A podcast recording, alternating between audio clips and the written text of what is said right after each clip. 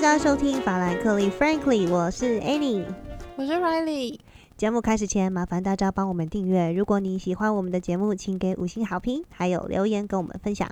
我们的节目在 Apple Podcast、Spotify、Google Podcast 还有 YouTube 都找得到哦。祝你生日快快乐！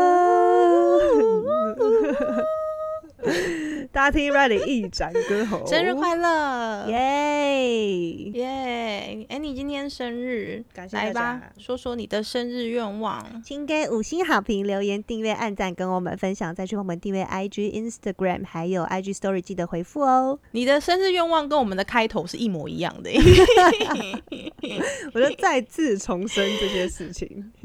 哦，好啦，谢谢你，你的生日愿望也帮我顺便完成我的愿望。对啊，还有就是祝大家都身体健康，真的。嗯嗯嗯，真的哦、身体健康很重要哦。对啊，今天才最近出很多新闻，嗯就是对啊，今年今年事情好多、哦，没错，多事之秋，真的。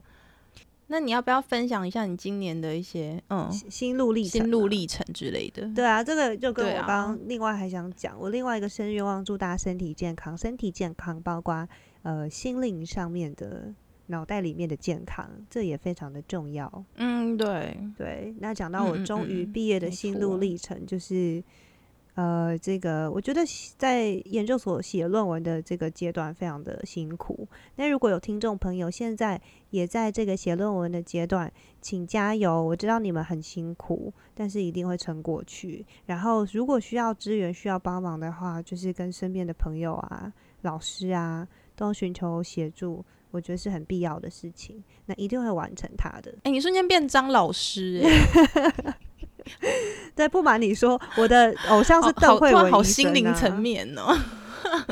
就是因为我自己就上岸了，所以我那个厌世的感觉都已经哦消失，现在只剩下感恩呐、感恩师傅啦，感谢这哦，个世界。你现在是走感恩路线是不是？对，我觉得人就是过了一个关卡，你真的只会大部分的情绪剩下就是那个感恩的心情。痛苦会过去，美会留下，这样子。对你当年毕业应该也是差不多这个感觉吧？我那时候只是很焦虑耶，心因为写完论文之后就要马上面对没有工作，然后要找工作什么之类的，就觉得很焦虑。哦，我现在也有一点啦。对，我觉得很多在写论文的人应该也是这种感觉啦，就是你眼看你自己的论文要写完了，一则以喜，一则以忧。喜的是觉得它要完成了，然后忧的是就是你真的马上要失业了，哦，对啊你，真的瞬间就是一个没有工作的人。会很茫然。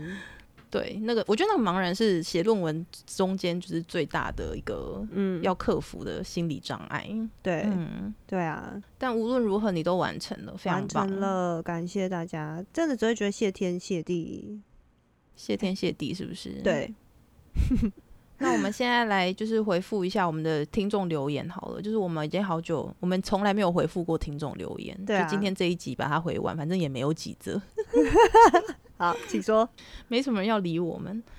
好，有一位听众说很棒，完全迷上两位，有一种很想听你们说话的魅力，谢谢你。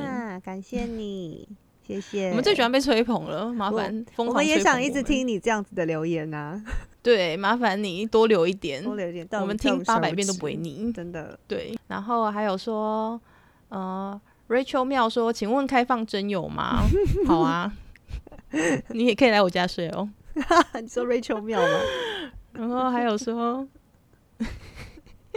然后还有说，你们声音好好听哦，直接爱上哎、哇，谢谢，我也爱你。爱你哟。然后有人说，呃，蛮多人问我们的职业的，嗯，对，可是我们可能就是因为我们都还在职中，所以我们可能不方便在这边透露我们的职业。嗯但是我们两个就是都是在从事法律相关的工作，嗯然后不是那种就是就是都蛮大众向的工作啦。啊所以其实大家稍微去猜想一下，说我们可能是在做些什么。对。那我们觉得时机不错了，成熟了，可能会公开，也可能不会讲。那，那是一个一直洗然后鸡拜拜有人会就就不不讲。对呀、洗洗拜拜都没跟你讲啊。然后他就说，有人问说我们俩怎么认识的？嘿，你怎么认识我嗯，你说我们是在研究所认识的。嗯对，我们就是研究所同学。对啊，所以都知道写论文的那个痛苦。对，因为我们我们我在写论文的时候，就是他是我的玩伴，然后他在写论文的时候，我是他的玩伴，就差不多这种关系这样。没错，嗯，对，感谢有你，感恩的心。然后有呃有人说，有人说就是我们的那个录音的音质就是不太好，然后就是这个我们真的要非常非常的抱歉，因为我们真的就是都是新手，然后这种技术项的问题，我们真的慢慢改善啦。啦。对，我们会很努力的去改善它，然后慢慢的一步一步变好这样子。所以大家就是陪伴我们一起成长，好不好？不要这么快就不给我们机会了，好不好？拜托一下。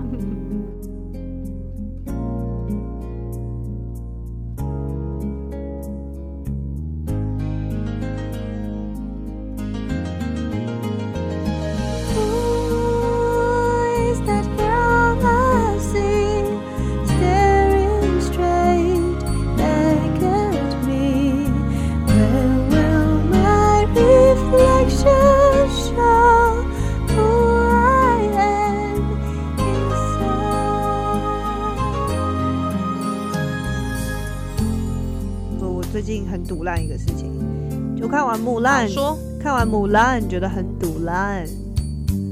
花木兰电影花木兰吗？对啊，花木兰电影在冲山小。可是我觉得你会去看，我也觉得你在冲三小哎。不是你有去看吗？因为一堆人在干聊他，你还去看？啊，你有看我有，因为你去讲的时候稍微看，我就看一下影评这样而已，我没有去把电影，就是我没有像你那么无聊。你电影没有看，你只有看影评哦。对，那你就被污染过啊！我要你第一次第一次自己看完当下的那个哑口无言的情绪跟心情，这样你才能听懂我。没有，因为我要听你干掉。你听我干掉，我不想要就是自己看完之后，然后就是心里冒出八百句干掉。我要听你讲，就你要你要讲，你现在讲来，你讲好，就是就是他那个从一开始整个画面就不对，哪里不对？就是他很多奇怪，他那个木兰住的地方根本就客家土楼，他住在客家土楼里面，他是花木，他在客家土楼里面拿棍子在那边赶鸡，赶赶个屁鸡呀！然后在屋顶上飞来飞去，然后飞来飞去，他也没有讲解，他只是有一个旁白，非常无聊的在那边讲，You have to control your chi，气是啥小？我哪知道？又不是在演猎人，他就说木兰有一股气，然后木兰的气，他都没有去，就是他爸爸一直说你要 control 你的气，你要控制你的气。他们就是想要借此带出以前传统女性要被压抑的那种时代的那个氛围。我是可以 get 到他的意思，但是我觉得那个表现的手法就非常的，就是他就是表现的手法很没有诗意。我觉得很直接的这样讲，那你就不是一个真正的艺术会去做的事情啊，就不巧妙。可是他反正就是大众笑像的东西，他要怎么样有诗意呀？可是，我觉得，我觉得，因为我自己本身是一个很喜欢以前木兰动画版本的人，我小时候很爱看迪士尼出的那个嘛，有那个木须龙的那一个，对对对，好像是呃两千年还是一九九八年出的，就我小的时候看的，然后现在都还会唱那个歌啊，要成为男子汉，不怕输，大家同心作战，我超爱。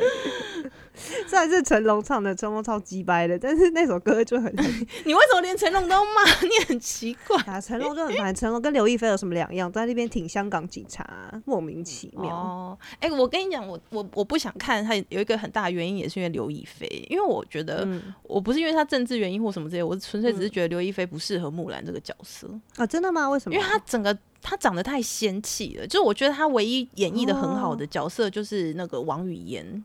因为他真的演出那种就是不食人间烟火的感觉，可是其他他他除了王语嫣那一部我看了很入迷之外，他其他演的戏我真的都不是很喜欢，因为他的表情真的就是一号表情啊。他也有演那个小龙女，他有演过，对小龙女也很适合，就抢人家包很鲜的那个路数很适合他。对，然后我心中的就是经典的花木兰是那个大家不知道有没有看过，就是袁咏仪跟赵赵赵文卓赵文卓哦。袁咏仪跟赵文卓那个电视版，那个真的超好看的。你有看完哦？我小时候超迷，我看完我真的是迷恋到一个极点，因为它很多集，好像四十几集啊，五十集哦，所以就连续剧的版本。对啊，我觉得那就是我经典。你这样会对让观众就小时候很多集。嗯，我那时候也很小，就是懵懵懂懂的。OK OK，那你知道我心中，你知道我心中经典的真人版花木兰是哪一个版本吗？哪一个？胡婷婷。我会被骂等下他是，真的有演过吗？还是你纯粹只是觉得他长得很像 他？长得很像动画版本的花木兰。我那我那时候还我我你刚刚讲的时候，我还一直在想说他要演吗？哪一出我怎么不知道？我只我也太我也太 out of date 吧？我才会会被骂。维呢，你会被骂死啊！没有他，胡晶晶长得真的很像动画版本里面的那个木兰。我知道他真的长得很像，因为他就是那个丹凤眼，凤到一个对啊，我觉得很好看啊，因为我个人是真的非常非常的喜欢动画版本的花木兰的电影，我觉得很棒。很多人都很喜欢啊。嗯，我纯粹只是因为电视版那个就是那个袁咏仪那个版本在动画版之前，所以我那时候就是疯狂爱上，然后之后就是再出的什么动画版啊或者电影版什么，我就觉得都没有办法跟他匹敌。哦，原来如此。嗯那可能因为我比你我比你小一点，所以等我开始也没差多少吧，叫赛啊你。哎、我自己看的第一个版本就是直接是动画版，我真的超喜欢的。嗯，对啊，哦，欸所以我是、你刚刚说你比我小一点，大家会以为我们两个是好啦，其实我们两个是学姐学妹啦。我就要嗯澄清，不然大家会想说我比你比我小，为什么我们俩是同学？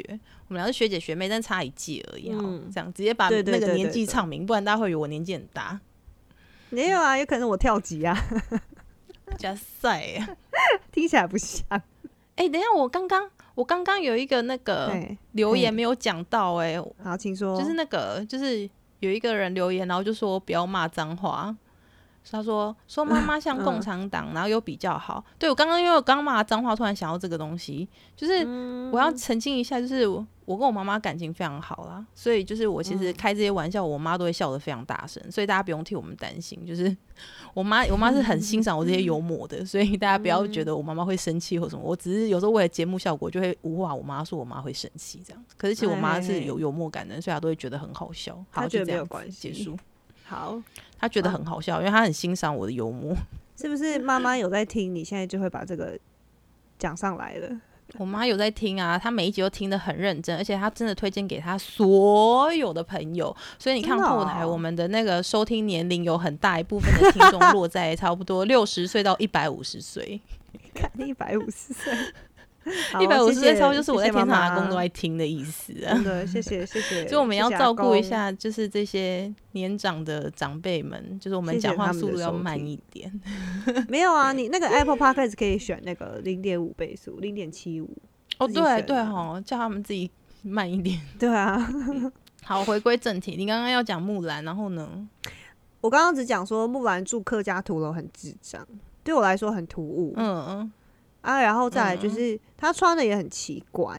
我在看影评的时候，有人说他们是木兰为什么要穿韩服？就他穿的衣服像韩国哦，对，那个很像韩服，红色的那个，对对，然后，但是就会有人讲说，这个是电影啊，那它又不是动画，你不能拿动画的标准。可是呢，它有一个段落是木兰要去跟人家相亲的那个段落，那他那个化的妆啊，还有那个整体的整个安排的画面跟节奏的安排，又是去模仿动画的剧情。他是去把动画的桥段哦，所以那个妆是模仿的哦，是哦，一模一样啊一直想说他到底为什么要画成那个样子？哎，就很奇怪啊，就是那个是动画，当时是这个样子，而且动画其实那个桥段哦完成以后，木兰因为她相亲失败，然后被人家说你是一个很嫁不出去的不 OK 的女生，所以她其实就是非常失落，那她就要开始唱动画版木兰的经典歌曲，她就在那边走去他们祖先的坟墓。然后开始大唱说，When will 嗯 my reflection show？就是她要找到她自己，她要找到她自己，这超感人。然后这一次就完全没有这个这个部分，就超怪。我觉得动画版好像更强调在说女性要寻找自己，然后要呃活出自己真实的样子的这个桥段，然后好像电影版它好像在强调什么孝道还是什么鬼的，对不对对对对，就超级奇怪，就是差蛮多的，很奇怪。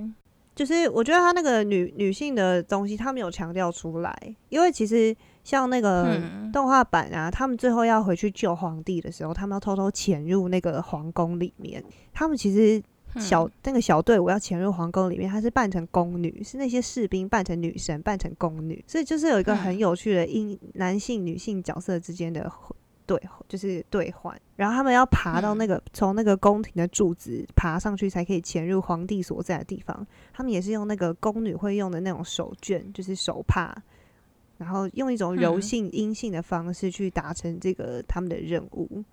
就是以前动画其实是有很多巧思跟安排在里面，然后呢，电影现在就是很莫名其妙，就是木兰就是在那边，I have to release my chi，他就是要把 去杀小，就是而且就反正出现一个很奇怪的角色，就是巩俐的角色，然后巩俐就在这边说你要呃你要 true be true，还是觉得木兰不够 real 吧。嗯，然后木兰一旦就回归女装，她的气整个就是霸气外露啊，她就超强，她就开始开外挂。然后这边少林足球，她也不射箭哦，她是箭都用踢的，超莫名其妙的。然后莫名其妙打太极拳，我觉得他打太极拳超怪的。他就在河边洗澡洗洗，然后开始打太极拳。我反正我今天就是要疯狂的暴雷，还没有看过人，你现在被我暴雷了，你还是可以去看啊，反正一样很烂啊。可是我觉得大家应该在网络上面都已经爆翻了吧？因为大家都一直觉得很说这部真的拍的不好啊。对啊，然后他剪接的那个，我觉得所有的角色讲的台词都很片段式的，对，他是一种舞台剧式的表演。对啊，他是一幕一幕剪到有点，对对对，一部好像感觉没有连贯在一起的感觉。对，很零散。然后我看完的时候，我朋友还跟我说。这部片是不是很短？可是也没有哎，其实它有快两个小时哎。嗯嗯嗯嗯，就是它就是你因为你你觉得它剪的很零散，所以不会觉得它好像很很很连贯在一起的一个故事，这样你很像在看单元剧的感觉。没错，然后一幕一幕上来，然后一幕一幕下来这样子。对，然后加入一些奇怪的角色、奇怪的桥段，然后每个人的那个形象都很僵化。很不生动，最最扯的就是李连杰那个角色，他演皇帝，然后李连杰演皇帝哦，对，李连杰演皇帝，大家认不出那是李连杰，可是他超废，他一开始他出场就是他呃反派抓住，然后绑在那边，然后然后木兰要去救他嘛，然后李连杰被被被绑着嘛，然后他要跟木兰要跟那个反派打的时候，李连杰就在那个被绑着绑在高高的，然后就从高高上面一直跟木兰讲。Use your chi，就在那边出几个嘴呢？是啊，我看到超气，我真的超生气的。里面 在那边出几个嘴啊！啊，反正就是很，我觉得莫名其妙啊，就是全部东西都杂在夹杂在一起或什么。但是我平反一下，我有看到一个访问，就是导演啊，电影的导演。比如说我刚刚讲说住客家土楼，我觉得很瞎。那可是电影导演有说，就是这是一个全新的故事，他们没有要考量史实，这个就是一个科幻的故事。所以计较那些有的没有的是是是我们自己太无聊，他们本来就没有要管这些。我蛮自圆其说的啦。对啊，就跟我们的川普一样，什么事情都可以就是连接到他自己想要的结果。对，就对对对对对。总之我是不喜欢这部电影，但是为什么讲这部电影？就是你小时候应该有背过那个《木兰辞》，唧唧复唧唧，木兰当户织，有吗？对啊，有啊，对啊，不是，但是我不会接，因为我真的完全忘记了。他有一句雌雄，对，他说“安能辨我是雄雌啊？”就是你不知道我是男是女。哦哦哦，对。那今天想跟大家分享一个“安能辨我是雄雌”的相关的一个讯息。这样子，嗯嗯嗯，我们总算进入正题了。刚刚抱怨就是乐色话好久，对啊，然后没有听没有看过木兰人，应该想说是在干嘛？全部被暴雷，大家只是想要听你讲正事，就你这边暴雷，暴个 二十分钟。好，好，正式开始。二零一七年的时候，川普在他的 Twitter 上面讲了一个一段话，他就说，嗯，他在讲跨性别人是 transgender 这些人。川普说什么呢？他说。我在咨询过我的将军还有军事专家们的意见之后，美国政府不会接受，也不会同意跨性别人士加入任何的美军职位。他就直接讲了这么一段话。嗯，那为什么他会讲这段话呢？是因为奥巴马总统执政期间，就川普的上一任的时候，其实奥巴马总统有签了一个行政命令。嗯，这个行政命令的效果就是让跨性别者他们有可以在军中。军队里面去继续服役、继续当军士兵的这样子的一个权利。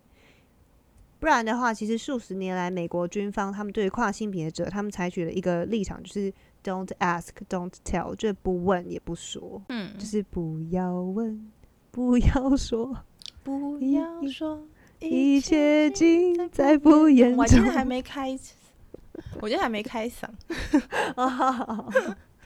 对，但反正奥巴马签了一个行政命令，去让 transgender 跨性别者有一个军中服役的权利。可是，在川普上任以后，他又呃签了另外一个的这个行政命令，去把这件事情推翻。那川普的理由嗯是说，他认为美国的军队必须具备果断性，还有具具备有完全制胜的能力。嗯，那他觉得，如果跨性别人士呢进入军队里面以后，会带来庞大的医疗开支，那也会造成一些影为什么？与 影响哦，因为他们其实当时奥巴马的决定是，呃，包括就是说，假设我有一个军官，他想要成为跨性别者，他想要去做变嗯性手术的话，军队会支援他医疗费用。他是进去才去做跨性别手术这样吗？嗯，有一些人是这样啊，他服役的过程中，他的性别认同他确定了以后，他真心的想要去做变性手术的话，那么他是可以跟军队去申请医疗费的支援。哦，真的哦，服务嗯这么好。对啊，可是，呃，等于是说，女生就是在美国的话，女生也可以从军，男生也可以从军。然后，川普的意思是说，但是 transgender 不可以从军，是这个意思吗？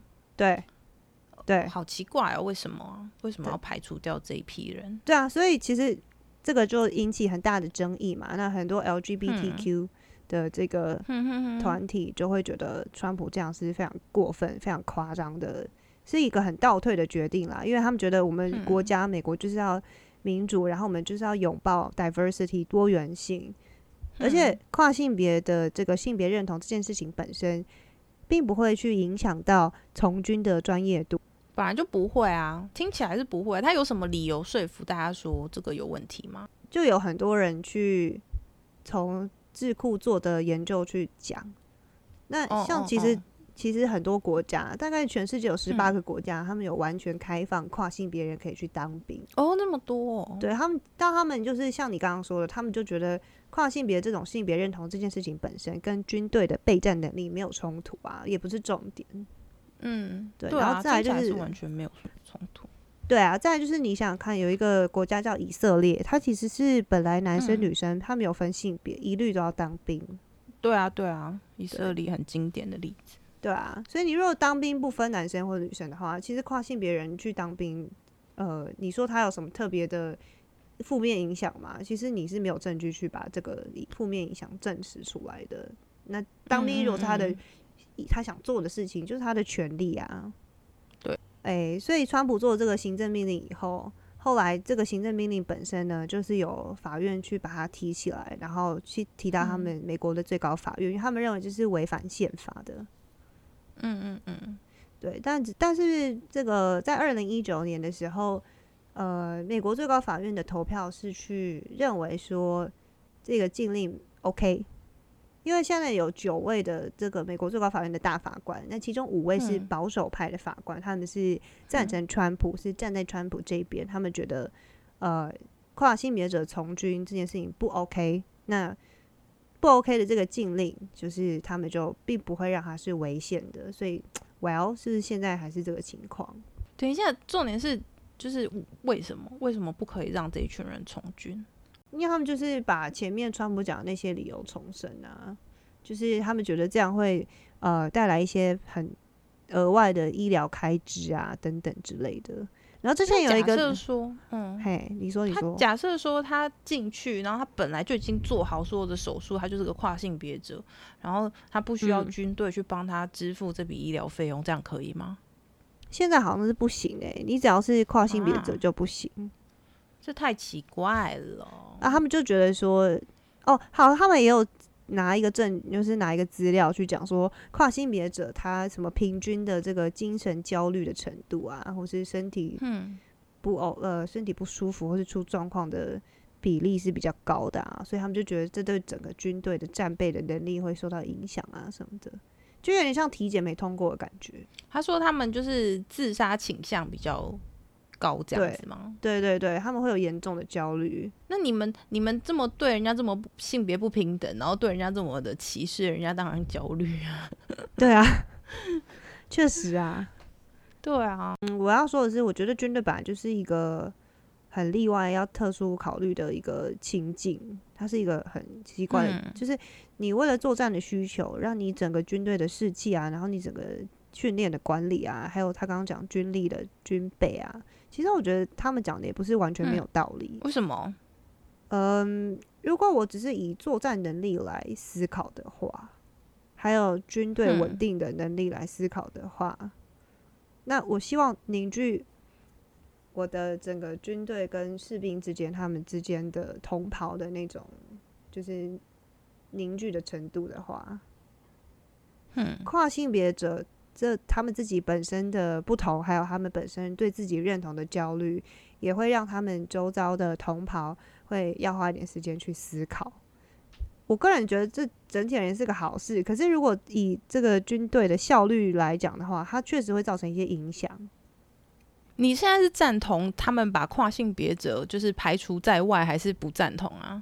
我不赞同，只是我说这个理由，他现在讲说，呃，这个会影响他的理由说服你了，这样吗？他的理由某种程度我觉得是对的。嗯，好，那为什么？但是我但是我没有研究到那么深入啊。我真的觉得，如果以军队效率来说的话，如果你身边的就像就像你你我问你嘛，你觉得军队里面男兵跟女兵是军营要分开管理，还是就混在一起？没差，你会不会觉得要分开管理？